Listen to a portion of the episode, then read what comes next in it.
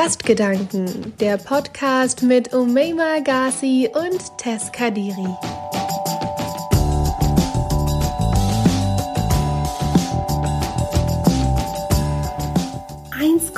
vier Millionen Menschen gingen am 20.09. deutschlandweit in 575 Orten und Städten unter dem Motto Hashtag alle fürs Klima auf die Straßen um für eine Überarbeitung der Klimapolitik und die Einhaltung des 1,5 Grad Ziels zu demonstrieren. Cool dabei, es waren vor allem Jugendliche, die da auf der Straße standen und protestiert haben, während in Berlin vom Klimakabinett ein Klimapaket präsentiert wurde, ach, das eher nicht so zufriedenstellend war. Das heißt, der Tag war ein kennzeichnender Tag, sowohl für die Fridays for Future Bewegung als auch für Klimawandel, aber insbesondere für uns, für junge Menschen, die aktiv sein wollen. Denn ich bin mir sicher, viele von euch haben schon oft genug gehört, ach, die Jugend, die ist ja nicht so politisch aktiv. Dieses typische, das typische Vorhalten mit dem Zeigefinger, weil die Jugend angeblich gar nicht so politisch ist. Fridays for Future sagt jetzt aber, nee, sind wir doch. Und die Frage, die wir uns heute stellen möchten, hier bei Gastgedanken, ist erstens, wie ist das so mit der Fridays for Future Bewegung? Brauchen wir das? Bewirkt das was oder kann das vielleicht weg? Und zweitens, wie ist das mit der Jugend, die angeblich politisch ist? Ist das wirklich ein angeblich? Ist das eine Pseudorealität, in der diese Jugendlichen leben? Oder sind die wirklich politisch aktiv? Bringt das wirklich was? Diese Frage stelle ich mir heute nicht alleine, auch wenn Omema heute nicht dabei ist. Heute hört ihr nur Tess aber zusammen mit einem Interviewpartner und zwar Clemens Traub. Er ist politisch aktiv und war auch zu Anbeginn der Fridays for Future Bewegung mit dabei auf der Straße, voll begeistert, hat aber nach einer Weile gemerkt, ey yo, ist irgendwie doch nicht so mein Ding. Und er hat nicht nur gesagt, ey yo, ist doch nicht so mein Ding, sondern das Ganze ein bisschen professioneller umgesetzt und zwar mit einer Streitschrift, in der er nicht sagt, hey, Fridays for Future, sondern Future for Fridays großes Fragezeichen dahinter. Ihn darf ich gleich löchern mit Fragen. Also hier an dieser Stelle erstmal Hi Clemens. Hi. Wir beginnen, damit ihr überhaupt erst wisst, mit dem, wem ich hier gerade spreche, mit einem kurzen Spiel. Denn wir heißen nicht umsonst der Funky Podcast. Ähm, das soll ja auch irgendwie lebhaft bleiben. Und für unsere erste Interviewfolge haben wir uns deswegen ein Spiel überlegt, das sich vielleicht bewähren wird. Es geht nämlich darum, dass wir die Anfangsbuchstaben nehmen, beziehungsweise der Interviewpartner die An Anfangsbuchstaben des eigenen Namens nimmt und uns ein bisschen über sich selbst erzählt, über die eigene Situation. Hier kurz für alle, Clemens schreibt man C-L-E-M-E-N-S und du kannst dann direkt mit C anfangen. Was fällt dir zu C an? Über mich selbst. Zu C. Uh, das ist schwierig. Was ist denn das erste Wort, das mir mit C Adjektiv ähm, muss das ein Adjektiv sein? Oder kann das Nein, das kann jedes Buch, äh, jeder Buchstabe sein. Wir diskriminieren hier nicht, wirklich. Sehr gut. Andere Wörter werden nicht diskriminiert. Ähm, was fällt mir zu C ein? Vielleicht, ich habe heute Morgen eine sehr, sehr gute Marmelade gegessen. Deswegen fällt mir das Wort cremig ein. Cremig, okay. Interessante Art, sich selbst zu beschreiben. Okay, gut, wir haben cremig. L. Ich taste mich so langsam vor. Ähm, L. Was fällt mir zu L ein? Land. Ja, da kannst du vielleicht deine aktuelle Situation ganz gut beschreiben, weil von genau. wo rufst du mich gerade an? Genau, ähm, wir haben vorhin schon ein bisschen drüber gequatscht und äh, die technischen Situationen hier sind nicht perfekt, weil ich gerade bei mir zu Hause in der Heimat bin. Das ist ein kleines Dorf mit 2000 Einwohnern. Und wir haben hier nicht unbedingt den besten Empfang und auch nicht das beste WLAN. Also Land trifft die Situation gerade sehr, sehr gut. Ja, Land. Okay, also ein cremiges Landei, kann ich vielleicht sagen, ein Nomen daraus Ja, Landei, sehr, sehr gut. Dann E, was reiht sich da rein? Vielleicht Erdbeere. Erdbeeren sind meine absoluten Lieblingsfrüchte. Erdbeeren sind nice, ja, okay. Das ist gut. Ich bin absolut süchtig danach. Und M? M. Marmelade darfst du nicht nehmen. Das war schon bei cremig. Ähm, M. Uh, das ist schwierig. Musik? Musik, ja, Musik ist gut. Okay, dann ähm, nicht mehr lang. ENS noch. E. Ich bin ein ziemlicher Genussmensch. Deswegen, mir fällt gerade ehrlich Emmentaler ein, weil ich Käse liebe. Okay, Emmentaler. Ich scheitere gerade wahnsinnig bei dem Versuch, irgendwie politisch zu sein. es dreht sich rund um das Thema Essen und äh, Genuss. Gastgedanken, der Podcast, auch bekannt als Gourmet-Podcast, wie wir merken. Also es hat sich ganz klar von Gesellschaftskritik äh, rübergedreht. Absolut. Bin auch fast am Ende. Und gleich geht's weiter mit was Politischem. Vorher noch der Buchstabe N. Ja, doch, ähm, Natur. Natur, weil das ein wichtiges Thema ist. Also, wie ich schon gesagt habe, bei L, ich bin Landei. Und in meiner Heimat gibt es ganz viel Natur, also ganz viele Weinberge und ganz viel Wald. Und ähm, ich, ich habe schon immer geliebt, in der Natur spazieren zu gehen. Vor allem ist mir die Natur auch ganz, ganz wichtig und deswegen ist mir auch Klimaschutz wichtig. Und deswegen war ich auch anfangs ähm, begeistert, bei Fridays for Future dabei sein zu können. Deswegen wähle ich Natur. Vielleicht an der Stelle, woher kommst du denn und wo wohnst du jetzt studienbedingt? Äh, das ist ja vielleicht auch ein ganz interessantes Thema. Genau, also ich komme ursprünglich aus der Südpfalz. Das ist eine Region im Süden von Deutschland, für die Leute, die das nicht kennen, in Rheinland-Pfalz direkt an der französischen Grenze. Das ist wunderschön. Ähm, wir haben viele Weinberge, es gibt ganz viel Wein, aber es ist auch wirklich ländlich. Also es gibt schon viele Dörfer, die abgelegen sind und ich komme aus einem Dorf mit circa 2000 Einwohnern. Das ist richtig schnuckelig, aber es ist nicht die große weite Welt. Also es ist keine Metropole.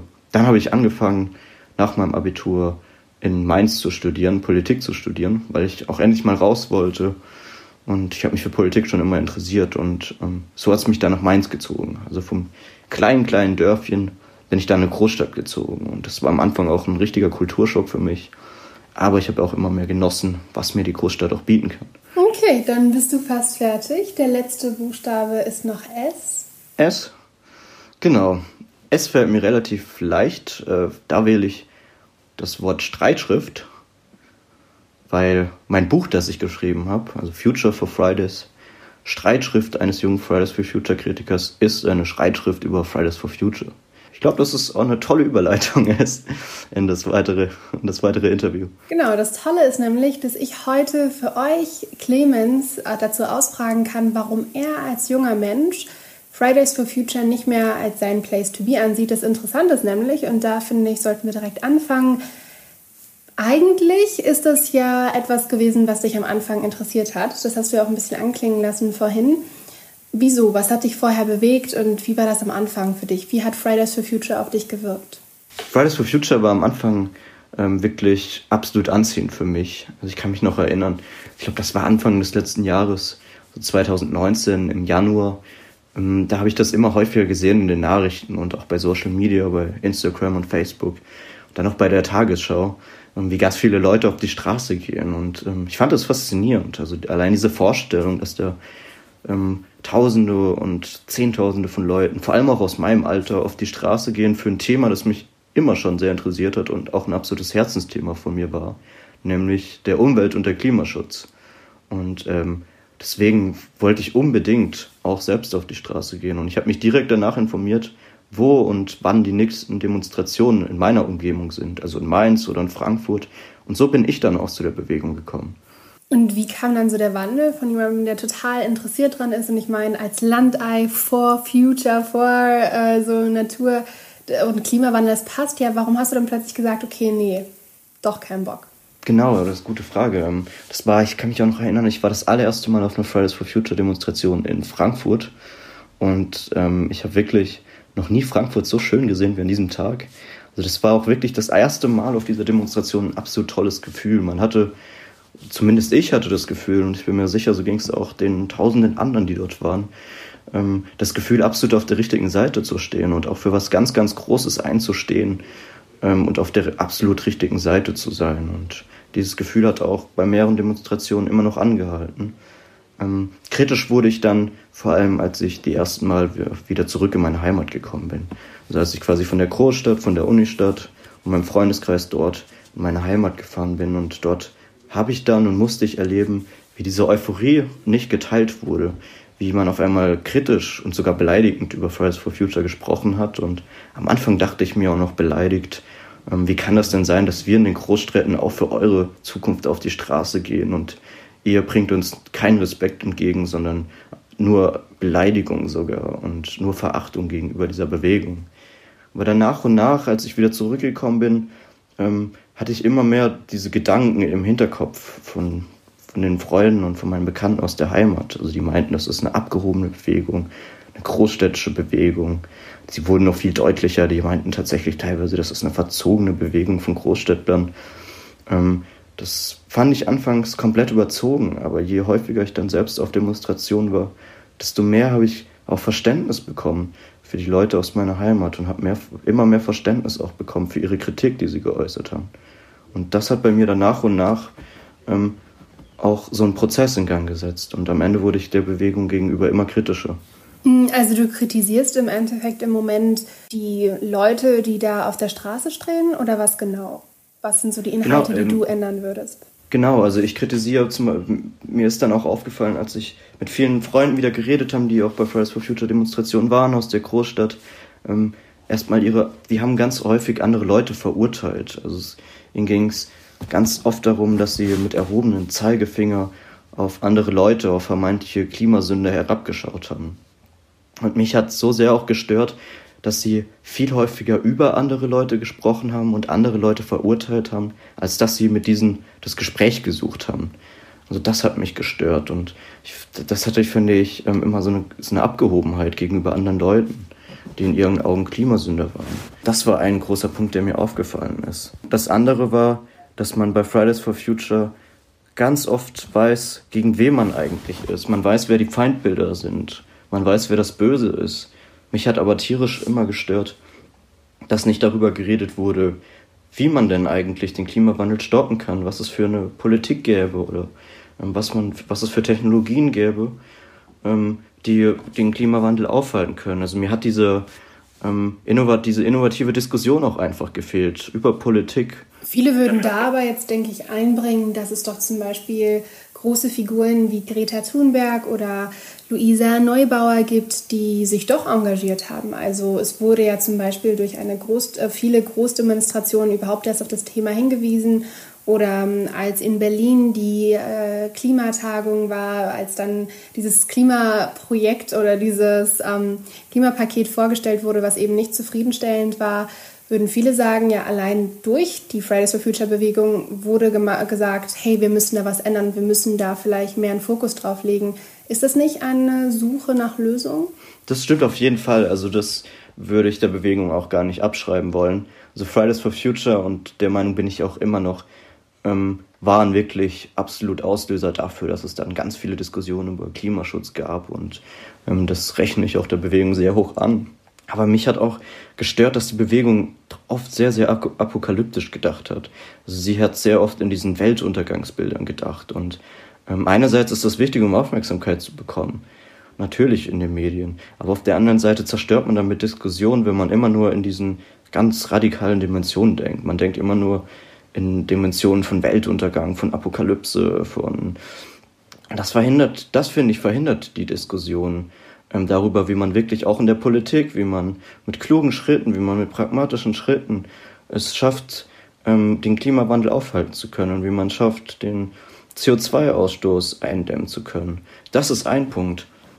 Zum anderen war auch das ein gigantischer Punkt, der mich gestört hat, dass ähm, viele Leute, die bei Fridays for Future demonstriert haben, aus sehr privilegierten Verhältnissen kommen. Also es gibt auch eine Studie, die besagt, dass weil unter den Fridays for Future Demonstranten über 90 Prozent ähm, entweder schon Abitur haben oder gerade anstreben, ein Abitur zu bekommen.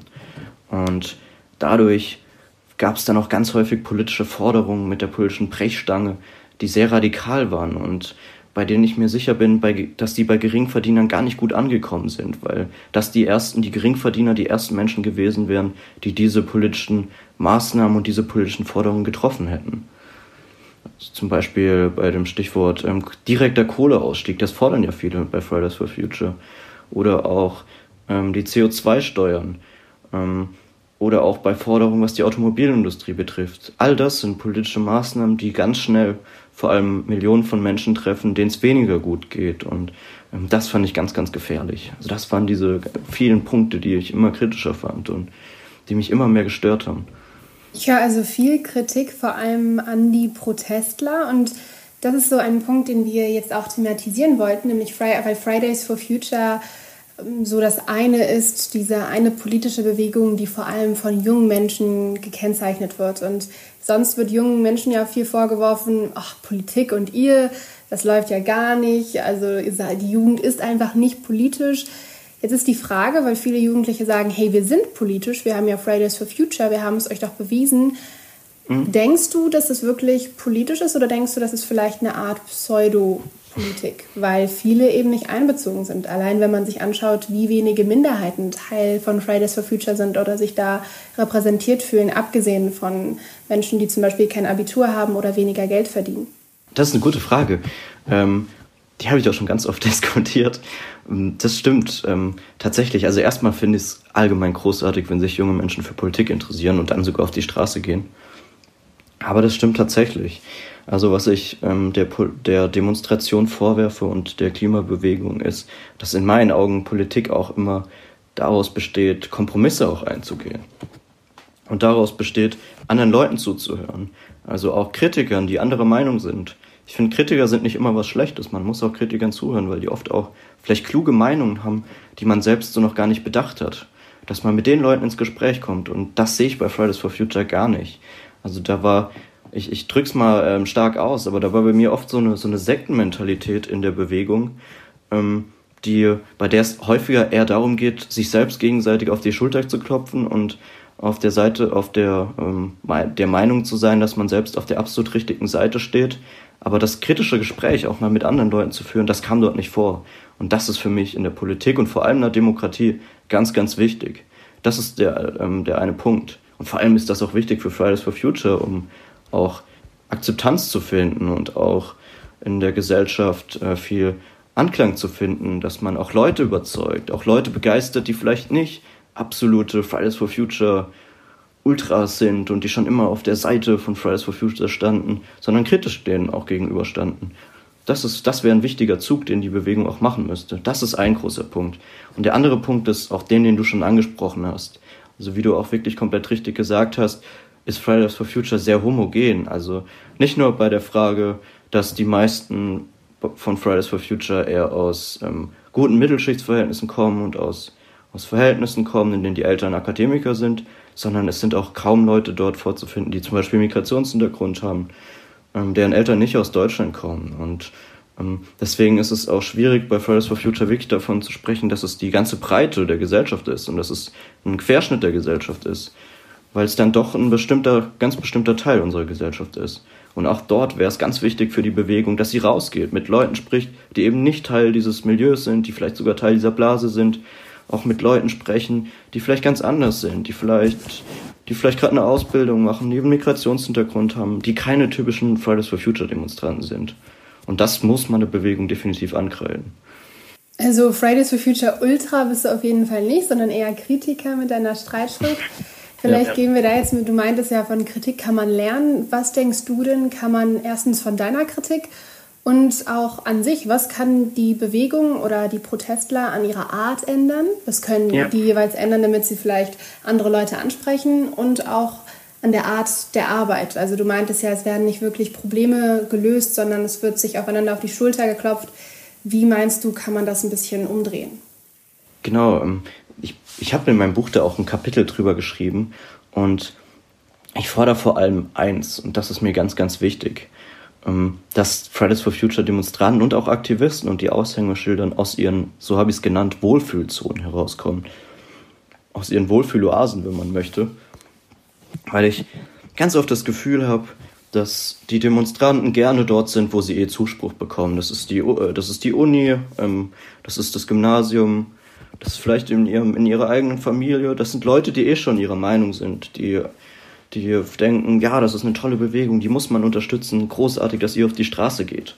Klar, es ist wichtig, dass man ähm, dort vor Ort auch mit den Leuten redet und mit den Leuten, die einen unterstützen. Aber um wirklich ganz viele Leute begeistern zu können, um wirklich eine Bewegung zu sein, die vielleicht die ganze Gesellschaft mitnehmen kann, die einen ganz, ganz großen Einfluss auch auf die Politik bekommen kann und auch vor allem die Akzeptanz für Klimapolitik auch äh, weiter hochhält und noch weiter äh, verbessert. Es ist wichtig, mit Leuten zu reden, eben die nicht der eigenen Meinung sind, mit Leuten zu reden, die nicht aus der eigenen Wohlfühloase kommen. Und deswegen, ich finde es großartig, wenn Fridays for Future zum Beispiel mal aus ihrer Großstadt rausgeht, mal in ein Dorf geht, ähm, auch mit, mit Menschen vielleicht in einem sanierungsbedürftigen Rathaus spricht und mit denen einfach mal anderthalb Stunden über Klima redet, über Klimapolitik, was dort falsch läuft. Und ich bin mir ganz, ganz sicher, wenn dann die Aktivisten aus dieser Oase, aus dieser Wohlfühlzone rauskommen, dass dann erstens nicht nur die Leute, die ihnen vielleicht kritisch gegenüberstellen, weniger Vorurteile haben, also aus den vermeintlichen abgehobenen Großstädtler, können dann auch einfach sympathische Leute werden, die sich für Politik interessieren und den Klimaschutz am Herzen liegen.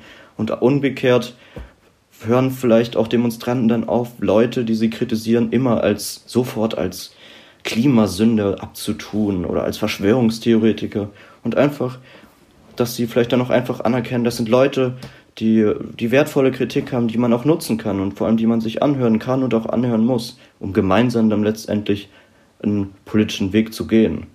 Und ich finde, ähm, dass Fridays for Future endlich diesen Sinneswandel braucht, hin zu einer einfühlsameren, hin zu einer empathischeren und auch inklusiveren Klimabewegung, die die Leute mitnimmt, die mit den Leuten redet, anstatt über die Leute zu reden. Okay, du kritisierst also so ein bisschen die Kritikfähigkeit, die Wandlungsfähigkeit damit, habe ich so das Gefühl, und auch ähm, die Art, die Möglichkeit zu verstehen, wie man jeden Teil der Gesellschaft mitbringt. Das alles genau. sind Punkte, die du in deiner Streitschrift ja auch aufgreifst, ein bisschen intensiver, ein bisschen mehr. Ich frage mich, was sind so die ähm, Reaktionen darauf gewesen? Also du bist ja politisch aktiv gewesen, bist in einer Unistadt, an der Uni mit Leuten, die FFF wahrscheinlich total supporten. Was haben hm. Leute so gesagt dazu? Ja, das war auch interessant. Also das, ich habe da ganz, ganz unterschiedliche ähm, Reaktionen bekommen. Wirklich von allen, allen Seiten. Also das war, das war ganz interessant. Das auch teilweise richtig süße ähm, Kommentare bei Facebook haben mich teilweise auch ältere Leute teilweise angerufen, die sich das Buch durchgelesen haben und meinten, das fanden sie großartig. Also wirklich mit so einer so eine Haltung, danke, dass es noch so engagierte junge Leute gibt, wo ich mir dachte, ich bin nicht der Einzige, da draußen gibt es viele tolle junge Leute. Ähm, das waren viele, viele bei Facebook, die ich gar nicht kannte. Ähm, in meinem Bekanntenkreis auch viele, die Fridays for Future ähm, supporten, ähm, die waren zwar einerseits, äh, fanden sie das nicht gut, sie meinten, dass ich zu sehr auf diese, auf die Bewegung gedroschen hätte, ähm, aber ganz häufig habe ich auch gehört, gerade von den Leuten, dass sie mir sagten, ich fand zum Beispiel die Kritik gut oder den Aspekt fand ich toll. Ich war immer auch schon der Meinung, dass Fridays for Future zu wenig kritikfähig ist oder dass sie zu abgehoben sind oder auch, dass sie zu elitär sind. Da gab es viele Punkte, mit denen dann manche Leute sich auch identifizieren konnten. Und ähm, deswegen hat mich vor allem so interessiert oder ich fand vor allem so spannend, dass es so ganz unterschiedliche Reaktionen waren, auch aus ganz unterschiedlichen politischen Lagern und auch ähm, aus ganz unterschiedlichen Altersgruppen. Also es war wirklich querbeet gemischt, ganz interessant. Denkst du denn, dass Fridays for Future eine Zukunft hat? Also so wie es jetzt ist, ohne die, ähm, die Power-Ups, die du vorschlägst, also ohne die Verbesserungen. Denkst du, dass es das da in fünf Jahren noch genauso aktiv geben wird? Hm, ich bin wirklich gespannt. Ähm, also vor allem durch Corona, weil das ja absolut heftig ist. Wer hätte vor, vor drei, vier Monaten noch gedacht, dass Fridays for Future in wenigen Wochen, in wenigen Monaten überhaupt kein Gesprächsthema mehr ist. Ähm, ich bin wirklich, wirklich interessant, wenn Corona nach und nach abflacht, ob Fridays for Future dann wieder kommt. Ich wünsche der Bewegung absolut, weil wir brauchen eine Klimabewegung, die darauf aufmerksam macht, dass gerade unsere junge Generation, wie noch keine Generation jemals zuvor, so sehr von diesem Klimawandel betroffen sein wird. Also wir kriegen das ja heute schon mit, wie sich das Wetter verändert, wie ähm, die Temperaturen von Jahr zu Jahr ansteigen. Und in den letzten Jahren hatten wir mit die heißesten Sommer ähm, der ganzen Wetteraufzeichnung. Das ist ein Fakt und man muss die Welt eben doch retten. Nur wichtig ist, und das würde ich dieser Bewegung so sehr ans Herzen legen, ist, dass sie endlich diesen Sinneswandel macht. Also von weg von dieser abgehobenen Bewegung, weg von dieser immer auf andere Leute mit dem Finger zeigende Bewegung, auf endlich eine Bewegung, die die Leute mitnimmt, die mit den Leuten redet und die vor allem versucht, auch ganz normale Menschen aus der Mittelschicht zu begeistern mit ihren Themen, ähm, die sie ansprechen. Und ich glaube und ich bin mir absolut sicher, wenn die Bewegung sich in diese Richtung entwickeln würde, dass sie dann absolut eine Chance hätte und dass sie dann für ganz viele Menschen wirklich eine tolle Bewegung mit Zukunft wäre. Jetzt ist aber fraglich, inwiefern das denn möglich ist. Also wenn man bestimmte Ziele hat, und du hattest ja schon mehrere genannt, wie zum Beispiel einfach aus der Kohleindustrie aussteigen, das Ganze stoppen, wenn man solche Ziele hat, weil man sich denkt, hey, wir haben nicht mehr viel Zeit, also we gotta ja. do something, dann ist es vielleicht gar nicht möglich, bestimmte Teile der Gesellschaft mitzunehmen. Denkst du, es ginge? Es wäre überhaupt praktisch möglich? Das ist eine gute Frage. Ähm, zum Beispiel Ausstieg aus der Kohle, das ist ganz interessant. Da kritisiere ich vor allem bei Fridays for Future, dass sie oft sehr herzlos waren. Also zum Beispiel, wir können uns ja alle noch an die, an die Bilder erinnern, als Fridays for Future oder auch ähm, Ende, Ende Gelände demonstriert hat in ähm, verschiedenen ähm, Orten, in verschiedenen Regionen, in denen Kohle abgebaut wurde und da vehement vorgegangen sind. Und ich fand das immer so herzlos, dass auf der einen Seite diese Klimaaktivisten und Klimaschützer vorgehen und radikal fordern, endlich damit aufzuhören, und auf der anderen Seite dann Gegendemonstrationen waren, die, die kurz davor waren, arbeitslos zu werden, die vielleicht eine Familie hatten, die sie versorgen mussten, die vielleicht ein Haus abzuzahlen hatte. Und da hat mir auch diese Solidarität von Fridays for Future gefehlt mit diesen Leuten. Weil eins dürfen wir nicht vergessen, Natürlich ist unsere Erde, auf der wir leben, absolut wichtig, aber wir dürfen in dieser Begeisterung für das, für unsere Erde und ähm, in diesem auf die Straße gehen gegen den Klimawandel niemals vergessen oder niemals, ähm, wir dürfen niemals aufhören, Solidarität mit Mitmenschen zu haben und mit den Menschen aus unserer Gesellschaft. Und in dem Fall fand ich absolut, dass die Sorgen dieser Kohlearbeiter überhaupt nicht ernst genommen wurde. Und wenn man dann so mit der Brechstange für das Klima eintritt, dann verprellt man sich ähm, die Sympathie von Tausenden und Zehntausenden und Hunderttausenden von Menschen. Und das darf Fridays, das ist gar nicht im Sinne von Fridays for Future, das darf hier nicht passieren. Das heißt, weil dann die Akzeptanz für ganz kurz, sorry, weil dann die Akzeptanz auch für Klimapolitik immer weniger wird. Also würdest du an sich schon die Ziele von Fridays for Future so unterschreiben? Also du findest schon, dass das genauso eingehalten werden sollte nur einfühlsamer und verständnisvoller? Ich bin auch absolut für eine engagierte und eine zielstrebige Klimapolitik. Also da darf man mich gar nicht falsch verstehen. Aber ich bin dafür, dass man sich das wohl überlegt. Also man muss Kompromisse eingehen. Man muss nicht immer den radikalsten Weg äh, gehen und fordern, sondern man muss immer auch schauen, die eigenen Forderungen, die man trifft, was für Auswirkungen die für viele Menschen haben können. Und dann, dann muss man gucken, wie kann man diesen Weg vielleicht trotzdem gehen oder wie kann man einen Weg gehen, mit dem man trotzdem tolle Effekte für das Klima erzielen kann, ohne dass darunter ganz viele Menschen leiden müssen. Und dieser soziale Gedanke, das fehlt auch dieser, der Fridays for Future Bewegung. Und das liegt vielleicht, und finde ich, glaube ich, vor allem auch daran, dass die Demonstranten aus einem sehr privilegierten Wohlhaben, im Durchschnitt sehr privilegierten wohlhabenden Milieu und Elternhaus kommen. Und der soziale Gedanke, der muss viel mehr bei Fridays for Future auch noch verankert werden gerade in unserer heutigen Zeit, wo die AfD stärker wird und wir oft von so einer Spaltung in der Gesellschaft reden, ist, ist das ganz, ganz wichtig, damit die Leute nicht noch mehr Verdruss bekommen und nicht noch mehr Zorn bekommen auf die in ihren Augen vermeintlich bösen Eliten, weil das, das würde nur beschleunigen, dass immer mehr Leute dieser Bewegung den Rücken kehren.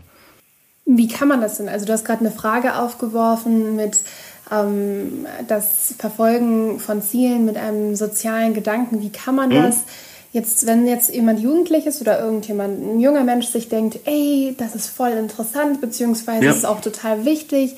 Was mache ich denn jetzt, wenn diese Person sich jetzt an dich richten würde? Was würdest du denn ja. raten? Sagen, hey, geh zu Fridays for Future oder ey, nein, mach gar nichts? Bleib weg. Nein, nein, nein. Ich würde den Leuten sagen, geht doch zu Fridays for Future. Auch ihr könnt was verändern und ihr könnt was bewegen. Ähm, vielleicht seid ihr gerade die Leute, die auch ähm, mit eurer, mit eurem Engagement schafft, dass Fridays for Future einfühlsamer wird, empathischer wird, sozialer wird. Aber Fridays for Future ist natürlich nur eine Anlaufstation. Also es gibt auch tolle NGOs, ich werde jetzt nur ein paar nennen, die bekannten, zum Beispiel Greenpeace. Dann gibt es viele Vereine auch in, in kleinen Gemeinden, in kleinen Dörfern, die sich für Umweltschutz einsetzen. Es gibt so viele Möglichkeiten, wie sich junge Menschen engagieren können. Meine Erfahrung war auch immer, wenn man sich wirklich einbringt, wenn man eine Leidenschaft hat, dann wird man auch gehört von den Leuten und dann wird man auch ganz schnell akzeptiert und die Leute finden es toll, dass man sich einbringt.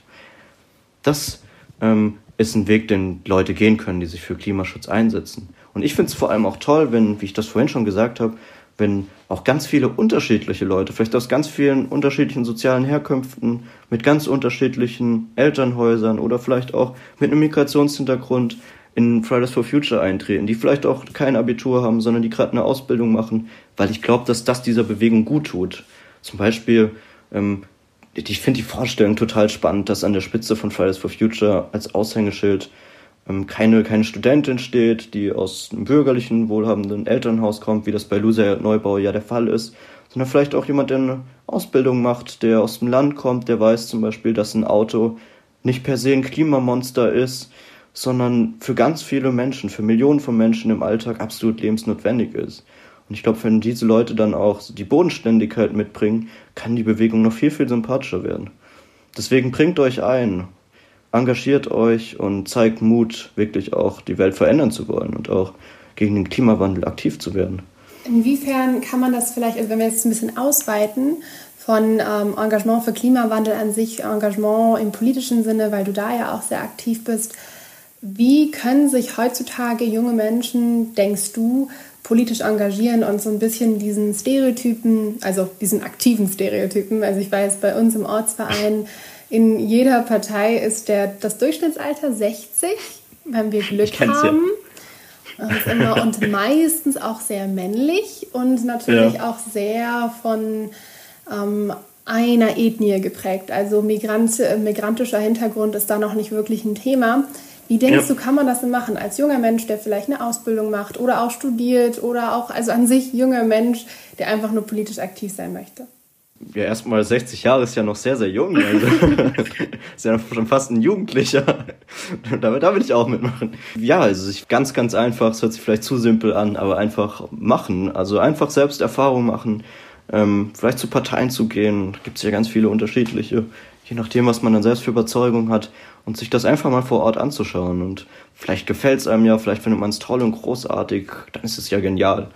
Ähm, vielleicht sagt man auch, mm, das passt nicht so ganz, die Leute, die hören mich nicht so ganz, die nehmen mich nicht so ganz ernst. Ähm, es zwingt einen ja dann auch niemand dazu, dann in den Verein einzutreten oder in die Partei einzutreten. Aber ich bin, meine Erfahrung ist es einfach rausgehen, sich selbst ein Bild zu machen und für sich selbst dann irgendwann auch das Urteil zu bilden, was ist für mich das Richtigste, was ist für mich das Wichtigste, wo habe ich das Gefühl gehört zu werden und wirklich was voranbringen zu können. Und glaub mir, also ich kenne das selbst, wenn man dann sich wirklich engagiert, das ist ein tolles Gefühl. Man weiß, man macht was Gutes. Und wie gesagt, deswegen einfach selbst probieren, einbringen.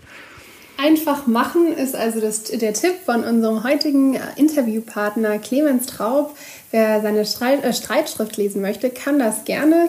Am liebsten auch auf Amazon die Bewertungen durchlesen. Fand ich manchmal sehr witzig. Also sehr interessant. Es ist auf jeden Fall eine andere Meinung und auch gar nicht so kritisch, wie man erst denkt, sondern eher feedbackmäßig. Also wer vielleicht ein bisschen außerhalb der momentanen Meinung lesen möchte und die Corona-Quarantänezeit nutzen möchte, kann das so ganz gut politisch umwandeln und beweisen, Jugend kann politisch sein. Danke für das Interview. Sehr, sehr gerne. Hat mir Spaß gemacht. Ihr hörtet Gastgedanken, den Funky Podcast der Funke Mediengruppe mit Tess Kadiri und Umayma Gassi. Das war's für heute. Bis zum nächsten Mal.